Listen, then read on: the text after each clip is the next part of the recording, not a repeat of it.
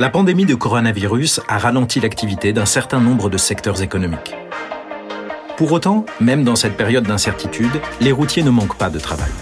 Face aux difficultés liées à la traversée des frontières et au manque de services sur la route, de nombreuses initiatives solidaires ont vu le jour.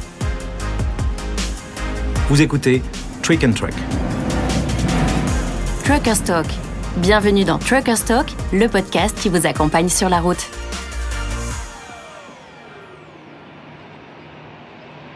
Il y a un an, la pandémie de coronavirus provoquait une onde de choc dans l'économie mondiale. Mais alors que des secteurs entiers comme le transport aérien et l'hôtellerie ont été quasiment mis à l'arrêt, le transport routier s'en sort plutôt très bien. Les villes et les entreprises ont toujours besoin d'être approvisionnées et les marchandises ont toujours besoin de traverser les frontières. Le secteur du transport a été plus que jamais mis sur le devant de la scène.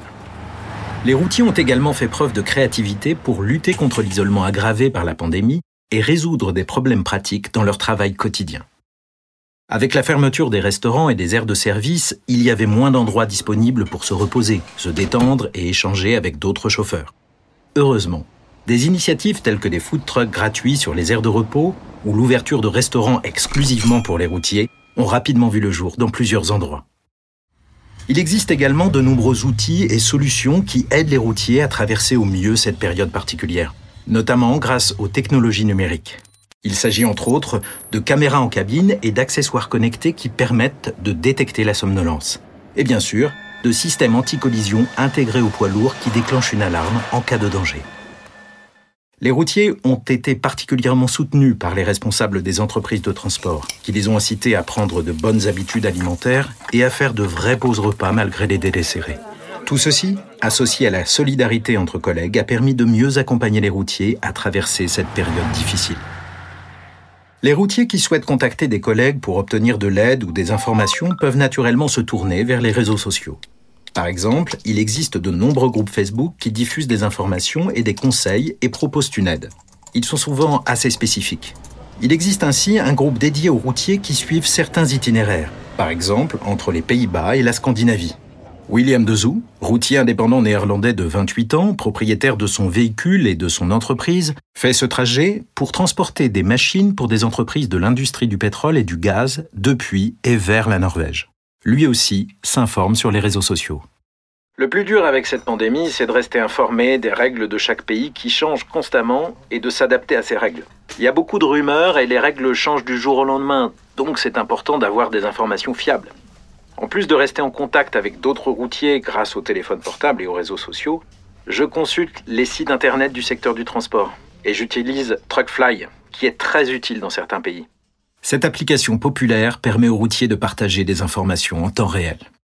Comme l'explique William, au début de la pandémie, il était très difficile de s'organiser car les règles différaient entre les pays, ce qui donnait parfois lieu à des situations compliquées. Une fois en Norvège, j'ai dû attendre 30 minutes devant le portail d'une entreprise. L'agent de sécurité a dû appeler l'entreprise parce que les marchandises que je transportais provenaient d'Allemagne.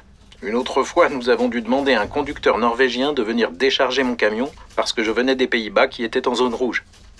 Après les premières semaines de confinement au printemps 2020, qui ont mis un coup d'arrêt brutal à l'économie, l'activité a vite repris pour William. En fait, j'ai fait une bonne année. C'est très étrange, mais pour nous, l'activité est quasiment normale. Michelin a adapté son application Truckfly, initialement créée en 2015 par la start-up française Dashdoc, pour aider les routiers pendant la pandémie de Covid-19.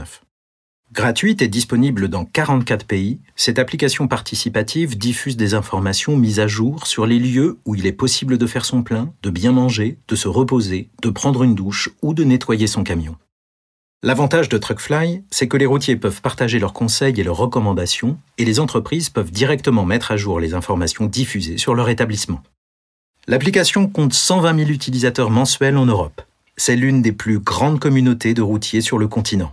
Elle est particulièrement utilisée en France, dans le Benelux, en Allemagne, en Espagne, en Italie et au Royaume-Uni. À titre d'exemple, elle référence chaque mois environ 70 nouveaux restaurants. Cette application permet également à Michelin d'aider les petites entreprises et les entrepreneurs à poursuivre leur activité dans ce contexte difficile. Vous venez d'écouter Trucker Stock, un podcast de Michelin for My Business, le média qui met en avant les passionnés de transport routier. On se retrouve sur la route et rejoignez-nous sur pro.michelin.fr dans la section Michelin for My Business.